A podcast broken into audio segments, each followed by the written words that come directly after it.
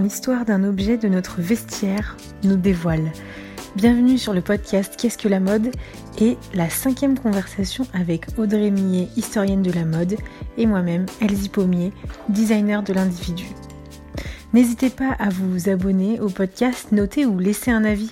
Je serai contente de lire vos retours et continuer la conversation avec vous.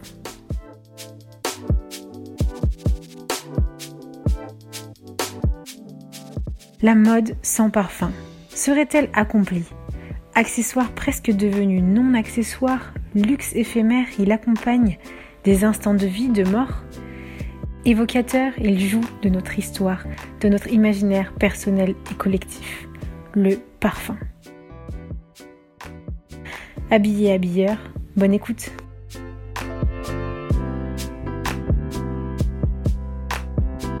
Alors, ce fameux parfum, ce parfum, ce parfum qui embaume, ce parfum qui finalement est une fumée d'odeur, là c'est bien ce que nous expliquent les antiques, donc à partir du latin perfumum, qui signifie fumer.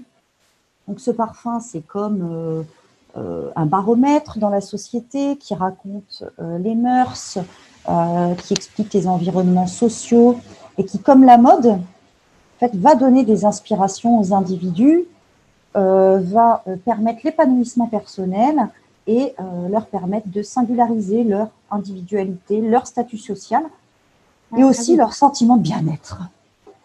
Dès le début, il a eu ce rôle personnel et individuel En fait, dès le début, il a accompagné la mort. ah oui, c'est parce que dans ma tête, moi j'avais ça, j'avais les Égyptiens. Bah, tu as dit embaumer tout de suite. Déjà, le verbe, il est connoté mm. par rapport donc, euh, il accompagne la vie, la mort lors des cérémonies religieuses. Euh, donc, euh, chez les premiers Égyptiens, on utilise des parfums, des ingrédients parfumés, donc ces sortes d'encens.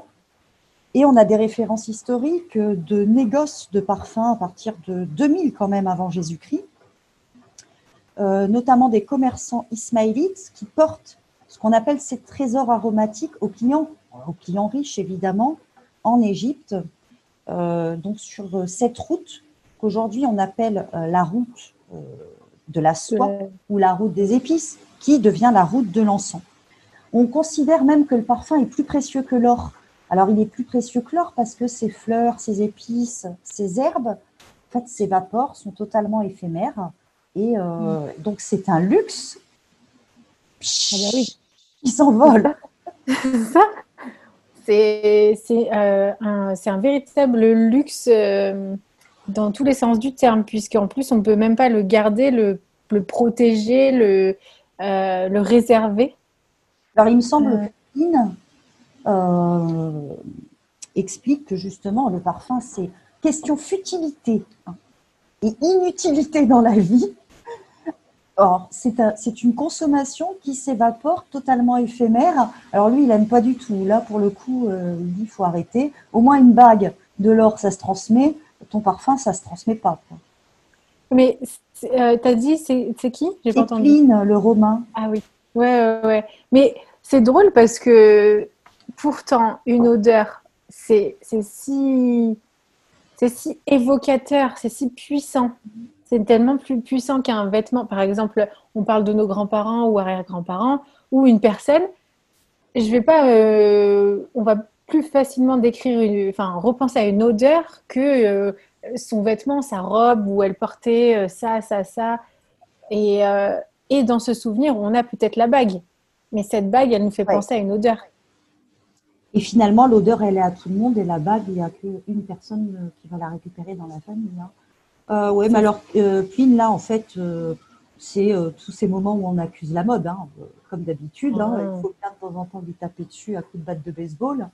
Euh, Pline bon, critique euh, euh, la consommation, l'argent jeté par les fenêtres, hein, finalement. Puis dans le parfum, il y a aussi ce truc un peu aphrodisiaque. Hein. On sait que il se dit que Cléopâtre a mouillé ses voiles, hein, les voiles de son navire, pour séduire Marc-Antoine, que la reine de Saba a gagné le cœur et la dévotion du roi Salomon, en lui apportant des cadeaux, euh, d'épices rares depuis le Yémen, et donc euh, notamment la légendaire myrrhe. Hein. Et mm. chaque goutte de sueur de Mahomet, lorsqu'il est monté au ciel, s'est transformée en la plus précieuse euh, des fleurs, euh, la rose. Hein. Donc, il y a aussi ce truc mm. religieux, parce que, étant donné qu'il est éphémère et surtout immatériel, hein, il est devenu matériel avec la bouteille, mais qui peut mentir aussi, le packaging. Mais finalement, c'est cette immatérialité qui fait qu'on n'arrive pas, que ça relève effectivement du souvenir, des mémoires, des émotions. Du soin des émotions, voilà, du soin, des émotions et provocateurs d'émotions. Euh, tu parlais de religion, euh, je t'en parlais l'autre jour, c'est que il y a aussi la, reine, euh, la future reine Esther qui pendant un an a été entretenue avec des soins et des parfums et toutes ces, ces, ces arômes en quelque sorte qui l'enveloppent. Et pour être, pour séduire, en fait, être choisie par le, le roi, c'est dingue comme c'est la vie, euh, enfin c'est la séduction, et en même temps c'est la vie et la mort. Il y a la vie, la mort, et au milieu la séduction.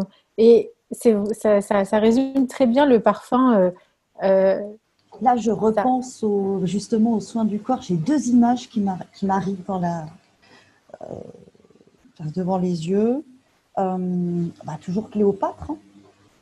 complètement the fantasme, hein, the fantasme de l'égyptienne je me souviens de cette pub du savon euh, quand j'étais plus jeune, Cléopatra, où euh, elle était, voilà, dans, on disait euh, son bain de lait d'ânesse. Mm. Et, mais on, le retrouve, et là, il y a la chanson qui va avec, peut-être pas vous la faire.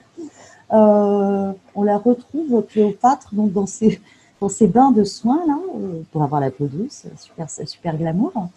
vous savez, dans Astérix et Obélix. Hmm, ouais. je pense à la BD, mais surtout au, dessin animé, où euh, le tigre euh, chante à côté. Et euh, justement, c'est, elle, elle, est, elle, elle, est en train également de chanter dans son bain, dans son bain de lait, en train de se faire. Alors, il y a quand même ah, la séduction, elle est au centre hein, du parfum. Elle est sans doute double. Hein. Se plaire à soi-même, c'est. Hmm c'est un message pour les autres, mais ça passe bah, d'abord par ça. Parce que le message, comme on disait depuis le début, il est évocateur, il crée une atmosphère et il vient, euh, il, vient jouer directement dans l'imaginaire en fait. Hein. Euh, je te disais hier, euh, j'avais lu qu'en fait les, récepteurs du, du, nez en fait sont directement liés au système neuronal et donc euh, et ça active, quand quelqu'un sent une odeur, ça active les parties du cerveau euh, qui touchent les émotions et la mémoire. Elle doit, euh, le parfum doit, je dis ça mais je ne suis pas scientifique, hein, doit toucher, doit, doit être un actif type phéromone en fait. Hein. Voilà, activer quelque chose dans le cerveau de l'autre. En fait, c'est sans doute le cas parce que même une odeur qui est désagréable, ça crée le dégoût ça peut même donner envie de vomir hein, et faire vomir. Euh, donc, euh, le plaisir, hein, qui est tout à fait le contraire euh, du dégoût, ça doit sans doute jouer dessus. Hein. Ouais. Oui, j'allais dire, on, parle là, on parle, c'est très connoté positif, bonne odeur et tout, mais en fait, c'est la même chose avec l'odeur nauséabonde, désagréable, et, et c'est tout autant évocateur. Par contre, de saleté, quoi de, mauvaise hygiène. De caca. Ouais, c'est ça. Égout, euh, euh, de d'eau en train de de stagner, ouais, de, macérer. Mm, absolument. Ouais. Mais euh, les parfums, d'ailleurs, ce sont les médecins qui s'en sont occupés. Donc également les chirurgiens barbiers, les apothicaires. Donc ça relève du soin du corps. Et on attribue aux médecins arabes Avicenne, euh, le développement de la méthode de distillation au Xe siècle qui conduit à la création du parfum liquide. Alors là, on a une dissociation.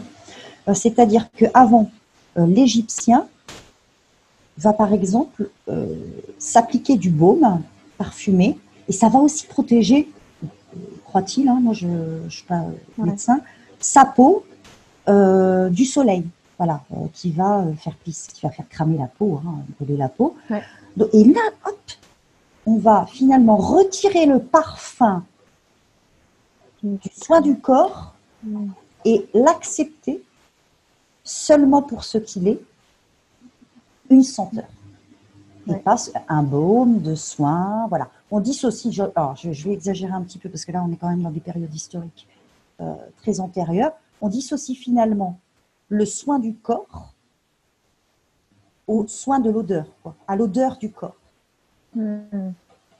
Ouais. Parce C'est qu'avant, Je presque envie de dire que c'est le début du marketing avec ce médecin arabe Avicenne. c'est vrai. Parce qu'avant, le, le parfum, donc tu disais que c'était un produit qui portait une odeur et du coup qu'on qu'on appliquait sur le corps. Oui. Donc on, a retrouvé hein, euh, euh, des petites céramiques euh, antiques des- qui contenaient en fait des, des crèmes en fait. Mm. Qui sont Oui, mélangées avec de l'huile. Du coup, ça, rien que d'avoir séparé ça, comme tu disais, on est allé encore plus dans l'éphémère, puisque là, c'est un pchit, du coup, qui était en train Ouais, d'être créé. on va, on va dans l'éphémère, mais du coup, on donne une existence euh, qui n'a pas à se justifier par le lissage et par le gommage du corps au parfum. Le parfum existe. Pour quelle raison Après, pour le parfum. Ouais. Donc, il devient un produit à part entière. Mm. Alors, à ce moment-là, bon, il est toujours aussi cher, hein, le parfum. Ça, il n'y a pas de problème. Ça demande de cueillir, euh, ça demande. euh, bah, les cueillir, il faut des, des tonnes et des tonnes de fleurs Ah hein, pour faire un parfum. Euh, donc, euh, donc c'est destiné évidemment aux plus riches, hein, aux classes sociales extrêmement aisées. Euh, et là, on a le développement, donc après le Xe le Xe siècle, de, alors là, il faut se remettre dans le décor, de Grasse, hein, cette ville située entre Nice et Cannes, en France, la Provence. hein, donc là, vous pouvez aussi entendre, il y a quand même un environnement très très particulier donc ce qui se développe à partir du XIIIe siècle et qui devient en fait non pas le centre du parfum à la base, mais le centre de la ganterie. Là, où on va faire des gants. Donc ces fameux gants euh, qui sont tout à fait essentiels. Bah, déjà, quand vous portez des gants, vous ne vous abîmez pas les mains, donc vous gardez. Mm. euh, parce qu'un aristocrate ne va pas non plus avoir les mains abîmées, hein, c'est pas un laboureur. Bah oui, puisqu'il ne Euh, travaille pas. Voilà. Donc euh, le gant est essentiel. Le problème, c'est que le gant pue. Bah oui, il est fait en cuir, donc euh, Voilà. Et que le cuir est tanné à l'urine. Donc le gant sent un mélange de cuir euh, et de pipi. Euh, c'est vraiment euh, une tannerie, ça, ça- c'est vraiment atroce. hein, les odeurs. ah oui, c'est pas glamour. Il faut essayer pour, euh, pour le faire. Moi, je l'ai fait une fois et, euh, Ouais, et c'est atroce. euh, c'est insupportable. Vraiment, euh, ça donne envie de vomir. Mm. Enfin, euh, Même si aujourd'hui c'est plus avec euh, l'urine et c'est des produits chimiques, même en tannerie euh, végétale, Ouais. c'est intense. Hein. Ouais, ouais. Donc là, en fait, on va, euh, d'accord, tu portes tes gants pour avoir de jolies mains, mais autant que tes mains ne puent pas, c'est euh, quitte à rester à. Et en plus, elle se responsable. balade. Du coup, on- si on parle avec les mains, euh, l'odeur se diffuse Ouais, facilement. ouais, non, c'est euh, insupportable, quoi. Donc là, du coup, on va développer à Grasse.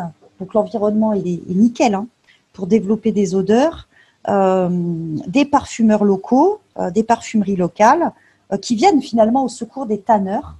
Et, euh, et ces gants parfumés, en fait, vont euh, euh, faire fureur dans toute l'Europe. Encore, hein, j'ai envie de dire, une mode du le Made in France, hein, puisque Grasse Ouais. euh, est en France, qui connaît un très, très, très, très grand succès euh, jusqu'au 19e siècle.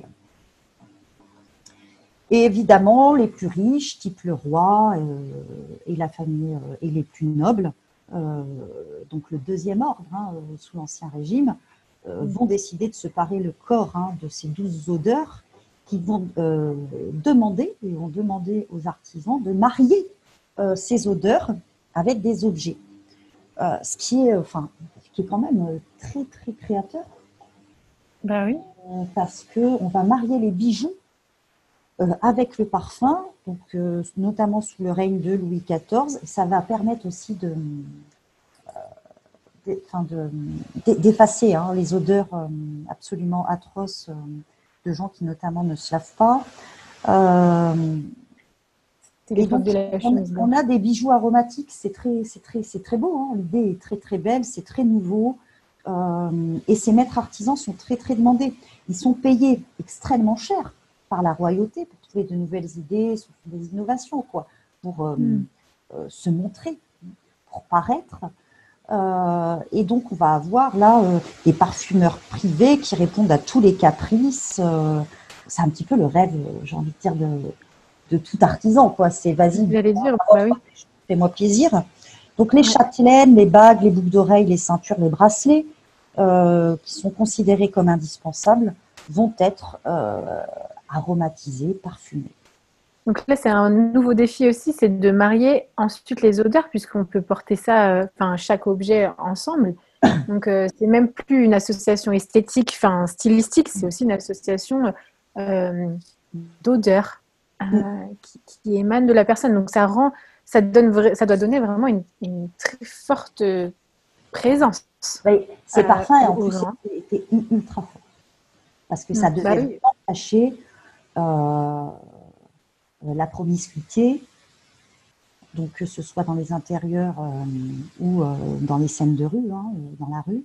Euh, la croissance de l'environnement hein, urbain qui, au XVIIIe siècle, hein, début de l'exode rural, euh, on va chercher du travail en ville, urbanisme qui explose, euh, et ça, ça va donner un sens au parfum, euh, aux masses, quoi, parce que lorsque vous, euh, lorsque l'exode rural euh, croît et que de plus en plus de personnes se retrouvent en ville, que les habitats n'ont pas été euh, convoqués pour, n'ont pas été construits pour, on a de plus en plus de gens dans les rues, dans les maisons, mais également, il faut bien y penser, euh, c'est la vie, hein, les excréments. Je veux dire, on n'a pas de toilette. quoi.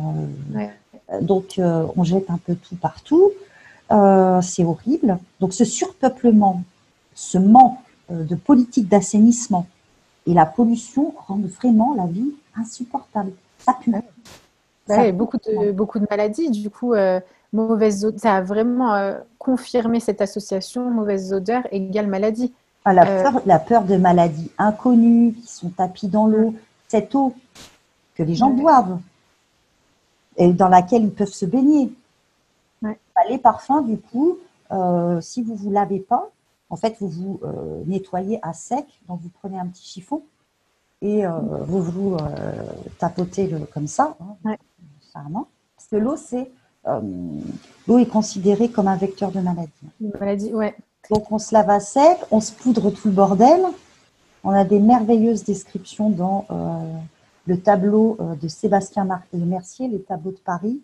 Vous vous poudrez tout ça, les cheveux avec, hein, grand Dieu. Mhm. Évidemment, vous ne l'avez pas. Et du coup, ça reste tout, quoi. et donc, et après vous vous parfumez. Mhm.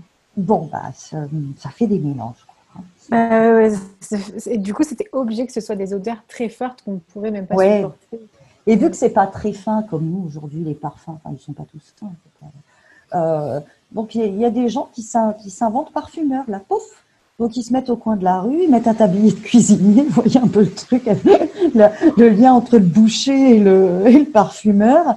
Et dans ce système de colportage, d'itinérance de la vente, ils vendent des parfums. euh, donc ce sont des parfumeurs euh, auto- autoproclamés. Donc ils vendent des petites fioles. Euh, Distilleur, on sent dealer. Un petit peu plus de la. Ouais, c'est ça, ce sont des dealers d'odeur. Et un peu dégueu, quoi. C'est-à-dire que vous ne savez pas ce qu'il y a dans le produit. hein. C'est comme un dealer. Ouais, c'est ça, exactement, des distilleurs dealers. Mais du coup, ça, ça a dû accentuer aussi les maladies de peau, puisque euh, Bah, on ne sait pas ce qu'il y a dedans. De toute façon, la- votre peau au XVIIIe siècle, euh, c'est juste du délire. Quand vous voyez quelques descriptions, euh, enfin, ils, ont la- ils ont des trous dans la peau marqués par la vérole. Enfin, c'est bon. Là, le Botox aurait été vachement utile, quoi, quand même. hein. Ouais. Ouais. Le, euh, problème de ce parfum, c'est qu'il est, euh, c'est un symbole de la royauté. Voilà. Mm. Et quand ils ont attaqué, euh, quand les contemporains ont attaqué, notamment Marie-Antoinette, même Louis XVI, on les a étiquetés comme les gens du parfum. Quoi. Déjà, Louis Mm. XV a été perçu comme, mais bon, il n'y a pas eu trop d'embrouilles sous Louis XV, était perçu Un peu. Un peu comme dans cette idée de jeter l'argent par les fenêtres, du coup, dans ce, cette chose voilà. éphémère. Donc, euh... Vu qu'on trouvait toutes les excuses hein, pour leur taper dessus, euh, bon, euh, du coup, quand il y a eu la Révolution française, euh, de fait, les, les parfumeurs bon, sont devenus moins courus parce que symbole de l'ancien régime, symbole des privilèges, symbole de l'autoritarisme, tout ce genre de choses. Napoléon devient empereur et pour le coup, Joséphine, elle, on le sait, hein, à la Malmaison notamment, adorait les fleurs, donc elle, était créole, hein, euh, les odeurs, ce genre de choses. Et euh, elle aimait notamment les roses et le musc, dont elle s'entourait euh, nuit et jour. et lorsqu'il la quitte, hein, elle remplit les chambres, donc pour Marie-Louise, hein, elle remplit les chambres de la Malmaison d'un parfum de musc qu'elle savait que Napoléon détestait intensément. Oh Il aurait une guerre des odeurs en, interne. Voilà. là, il y a un rapport au couple hein, qui, est, assez intéressant. Mm. Ensuite, bon, bah, c'est le 19e siècle, donc là, on a l'industrie chimique euh, qui se développe hein, et euh, donc les parfums synthétiques aussi. Oui, j'allais dire, est-ce que ah, c'était. Euh, quand est-ce qu'est arrivé le, le, parfum que nous, on connaît aujourd'hui? Parce qu'aujourd'hui, on ne met plus. On ne sait même plus comment est fabriqué un parfum. Pour nous, ce n'est pas des fleurs. C'est pas. Voilà. On ne sait même pas ce qu'il y a dans notre parfum. Voilà, il y a de l'alcool, ça on sait. oui, ça on sait. Donc, euh, selon l'alcool qui fera de belles taches sur un chemisier en soie, ce genre de choses, hein, bien agressif. Ouais. Euh, donc, bah, c'est la, fin du 19e siècle, hein, euh, on va même carrément dire 1900. Donc, bon, d'abord, deux mots sur Chanel, bien entendu, 1921. Voilà, les fabricants qualifient ce numéro 5 d'accessoires invisibles, hein, qui est une création il faut le reconnaître à Chanel, hein, je ne vais pas tout lui donner, mais révolutionnaire car il s'agit du premier parfum de type aldéique, aldéhydique qui se caractérise par une grande qualité, hein, très pétillante, euh, qui va à fond. Euh, c'est vraiment devenu euh, une, nouvelle catégorie de parfums qui va laisser les autres à côté. Et c'est pas la première à aimer les parfums on a vraiment, euh, à la fin du 19e siècle, un retour de l'orientalisme, de l'exotisme. Pour le colonialisme n'y est pas pour rien. Euh, et on a, euh, au tout début du, du 20e siècle, l'amour pour l'Orient qui se marie avec les, avec les ballets russes. ça peut paraître un peu délirant comme ça. Improbable. Et, et ces odeurs, hein, enfin cet imaginaire de l'Orient va beaucoup, beaucoup bah les parfums. Et euh, bah, c'est les couleurs. Les couleurs invitent les odeurs, en fait. les odeurs invitent les couleurs. Très, voilà, ce sont des odeurs très colorées. Euh, hmm. Et en fait, euh, Poiré notamment, hein, va Paul Poiré bah développer une cinquantaine de parfums entre 1911 et 1924 au nom de sa fille, hein, donc toujours à, pour Rosine. Donc, il développe un laboratoire euh, avec, euh, euh, un laboratoire avec des,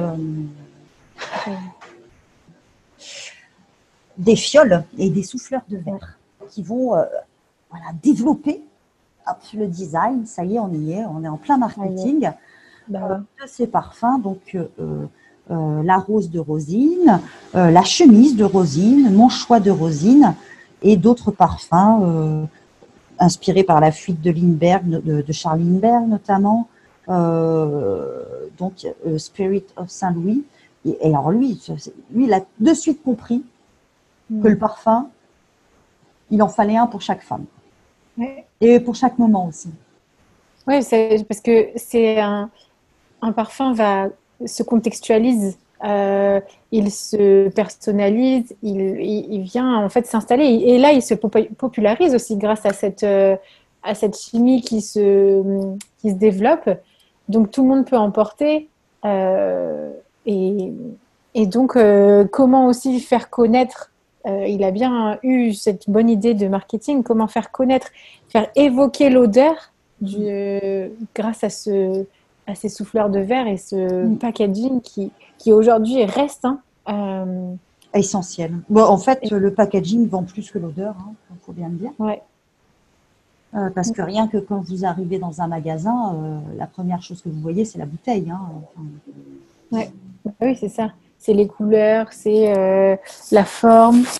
Mais on va y revenir tout à l'heure, mais... Euh, mais tout le monde a, eu son parfum. Chanel, euh, Wars, Lanvin, euh, Schiaparelli également a eu son parfum, euh, qu'elle a appelé Shocking, hein, comme son Rose Shocking. tout, voilà, tout le monde veut son parfum sur la, sur la, table. Hein, et alors, hmm. Dior, Dior a eu également son Miss Dior, hein, qu'il a lancé avec son New Look.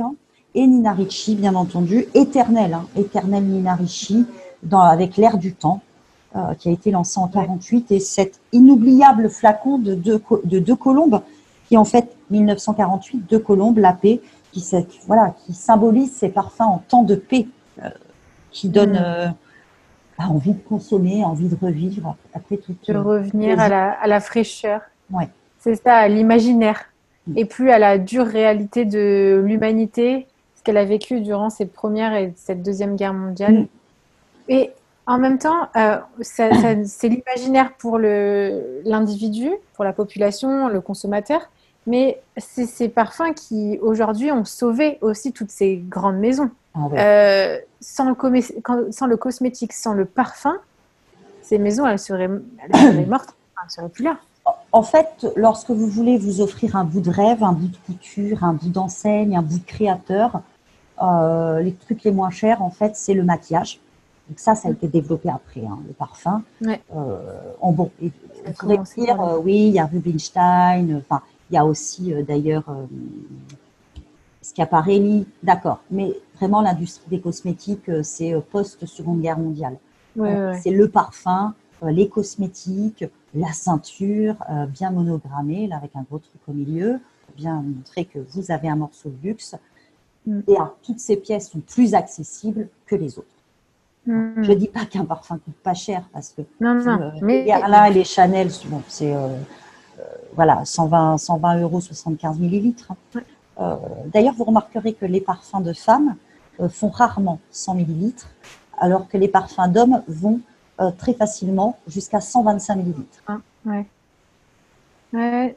Ah, c'est le même prix, voire moins cher des fois. Voire moins cher pour les hommes. Ah bah, du coup, au, à la contenance et au contenu, euh, c'est moins cher pour les hommes, beaucoup. Alors parce que eux, peut-être, parce que la, femme, lui, elle va renouveler. Quand vous avez plus de parfum, vous en rachetez Voilà. Hmm. L'homme va en mettre moins, il va renouveler moins souvent. Et puis on est, tu disais tout à l'heure que euh, ça se contextualise, ça, ça, c'est selon un, temps donné aussi. Euh, il y a la, petite jeune, l'ado, ou aujourd'hui, hein, ou la, la, la, jeune active, la maman, tout ça ne va pas porter la même chose. Et je pense que la femme aussi est d'autant plus sensible à toutes ces étapes de vie. Donc, euh, moi je crois que vraiment, alors nous on parle d'âge, hein, on va dire à de jeunes filles, euh, jeunes femmes, femmes, femmes mûres. c'est parce qu'en fait, je crois, hein, mais je peux me tromper, c'est que la pose se modifie vraiment.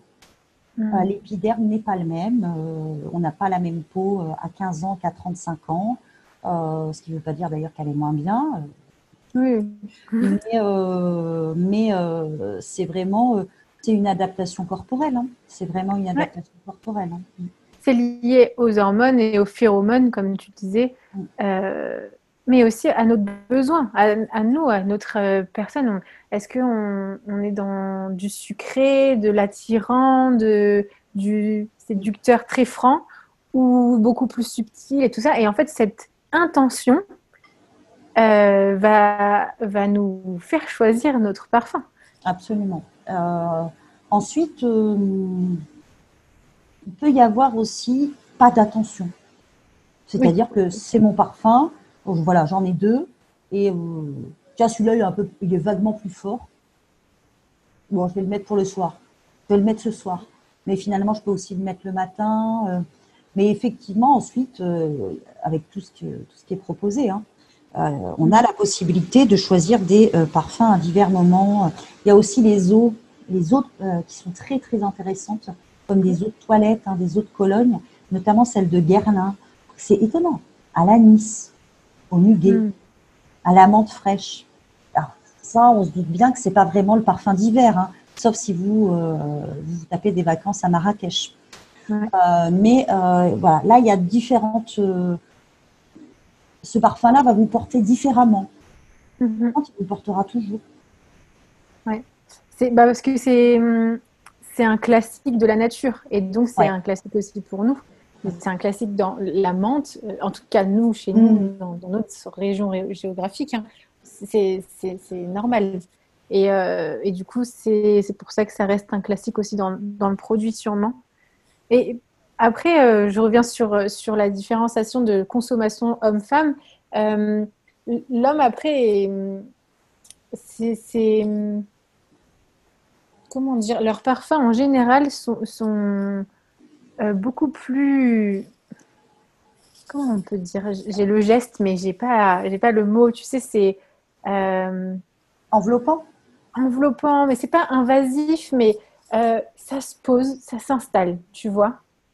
Alors que chez la femme, il faut que ça pétille tout le temps, euh, euh, enfin plus souvent. Et les- il y a beaucoup, beaucoup. Euh, Chez la femme, on n'a plus le choix.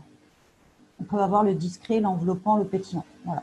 Voilà, c'est ça. Et l'homme, le choix doit, doit exister, hein, mais Mais il est très réduit, en fait. Et ça, ça reste souvent dans des parfums qui se- s'installent, justement. Est-ce que le parfum masculin ne serait pas accusé euh, comme euh, euh, la préciosité masculine l'intérêt de séduction Enfin, voilà, de métrosexuel ou autre, de Mhm. préciosité en fait. Oh, t'as vu, il sent vachement le parfum. Et c'est un homme, il devrait pas. Mm, mm, mm. les, par- les premiers parfumeurs étaient des parfumeurs. Hein, enfin, je veux dire, euh, Ouais, c'était. Ouais, c'est super intéressant. de- Comme le port de la dentelle. hein. Enfin, voilà, il Oui. porte plus trop de dentelle, les garçons. Alors qu'en fait, euh, c'était les premiers. cette préciosité. Et, euh, et du coup, c'est un. On parlait d'accessoires tout à l'heure, euh, un accessoire éphémère, mais si on revient sur le sens premier d'accessoire, est-ce que ça veut dire optionnel? Mais aujourd'hui, est-ce que c'est vraiment une option? Non, en fait, le, le corps habillé, le corps préparé et habillé, euh, maquillé, lifté, tout ce qu'on veut. Non, non, en fait, c'est ju- c'est juste une, une- un système de pièces hein, euh, qui monte un puzzle.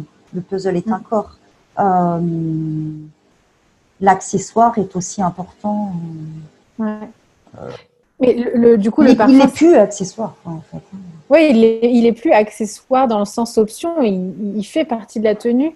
Euh, tu parlais tout à l'heure qu'il pouvait euh, s'ad- s'adapter selon euh, la- le temps de la journée, de la saison. Personnellement, c'est ce qui se passe. Moi, c'est enfin, sûr que j'ai pas envie d'avoir les mêmes odeurs en été comme euh, qu'en hiver. Mais je connais des personnes où une tenue égale un parfum. Et Bah, ça, ça termine, c'est comme un cadre. Alors déjà, je veux dire qu'il faut le temps de se poser la question. hein. Hmm. Parce que si tous les matins, je devais me de- demander, euh, voilà, Oui, c'est un luxe encore, c'est sûr. il faut vraiment du temps. hein. Euh, oui, oui, c'est du temps. Mm, mm. C'est un luxe. Ouais. D'avoir à se poser ce genre de questions. Euh, ensuite, euh, tous les parfums ne vont pas à toutes les peaux. euh, et tout le monde ne va pas être d'accord. D'autres vont dire, mais si, ce parfum va très bien avec sa peau. Et puis moi, je pourrais dire, ah ben non, j'aime pas du tout. Parce que là, ça relève des émotions, donc c'est quand même extrêmement complexe et du, du olfactif. Et on n'a pas, euh, t- on n'a pas tous euh, la même sensibilité olfa- olfactive. Il y en a qui l'ont beaucoup plus forte. Bah, c'est pour ça qu'il y a des nez d'ailleurs pour faire les parfums, et d'autres qui ne qui les captent pas du tout. quoi.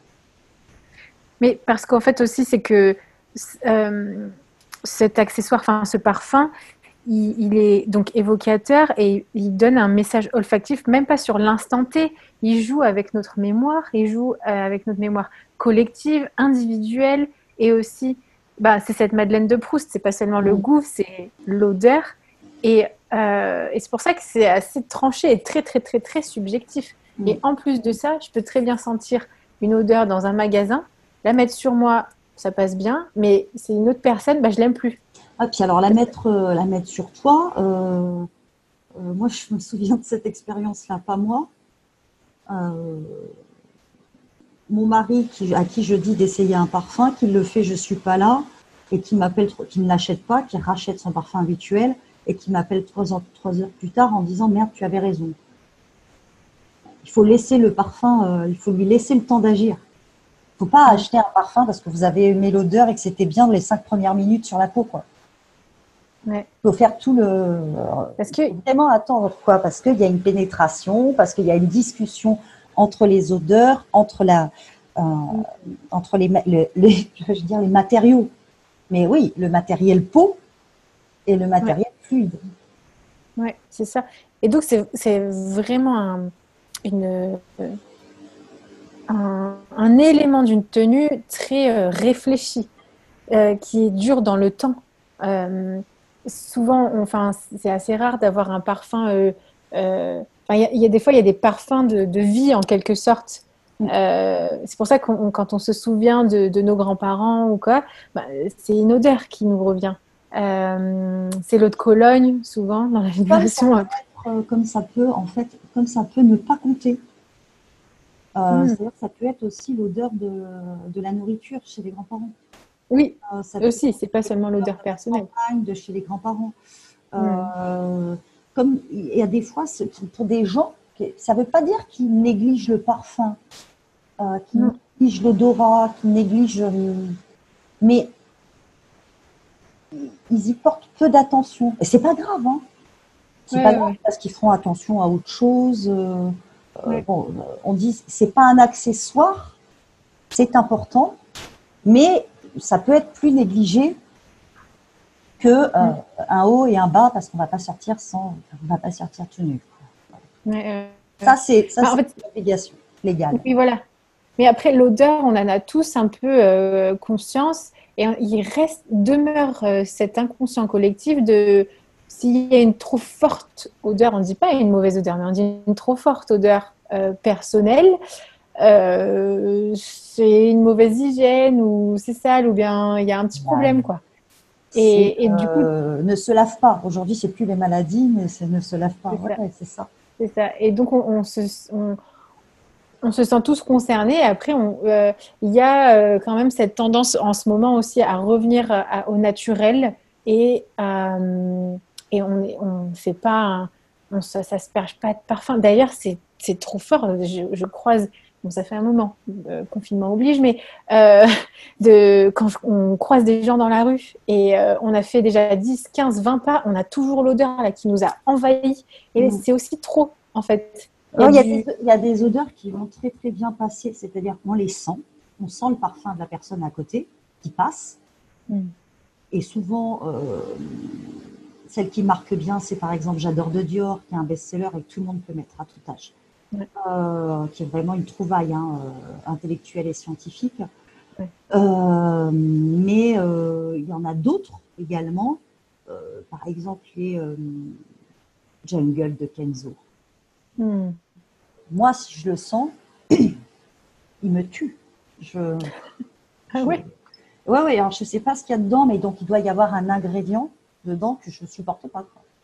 Hmm. Et il y en a d'autres, ça sera, euh, ça sera d'autres ingrédients. Hein. C'est vraiment, euh, là, ça relève de la mémoire euh, et puis, en fait, de la, sans doute de la biologie, hein, d'une sensibilité plus ou moins accrue à l'égard de certaines odeurs. Mais c'est fou comme euh, vraiment, c'est très tranché en tout cas. Cette odeur qui nous, qui nous titille en quelque sorte, ces messages olfactifs, nous, est, vraiment très puissant, en tout cas quand on le reçoit, parce qu'en fait, il nous donne le goût des choses. Euh, ça me fait penser, en fait, je, connais des personnes qui n'ont pas de goût, mais en fait, c'est pas qu'ils n'ont pas de papilles gustatives, c'est qu'en fait, ils n'ont pas d'odorat. Et, euh, et ça nous c'est vraiment dingue comme un parfum, une odeur d'une personne euh, nous donne le goût de qui elle est en fait. Mais le, ça, ça relève des sens. Hein. On va avoir des mm. gens qui vont être moins sensibles hein, sur certains sens, mais par contre qui vont avoir d'autres sens super développés. Des gens qui voient tout, qui ont un œil tueur. des gens qui sentent tout. alors, tu vois, là-dedans, il y a du thym, il y a du. Même dans la nourriture. Hein. Qui est bon, hein, mais je ne veux pas sortir ça. mais donc, ça, c'est aussi intéressant hein, parce que ça prouve qu'il y a des différences qui vont donc composer ce puzzle corporel tout à fait différemment dans sa variété. Ouais. Et juste une, dernière euh, petite question, enfin réflexion aussi, c'était le l'endroit où on mettait le parfum parce qu'avant, au tout début, c'était euh, comme une crème. On disait, du coup, c'était tout le corps. Euh, ensuite, ce sont les objets qui ont, qui ont porté les odeurs. Et aujourd'hui, c'est un pchit. Et pas tout le monde le sait, mais des, fois, on le met sur le vêtement. Ouais, ça faut éviter. Hein. Voilà.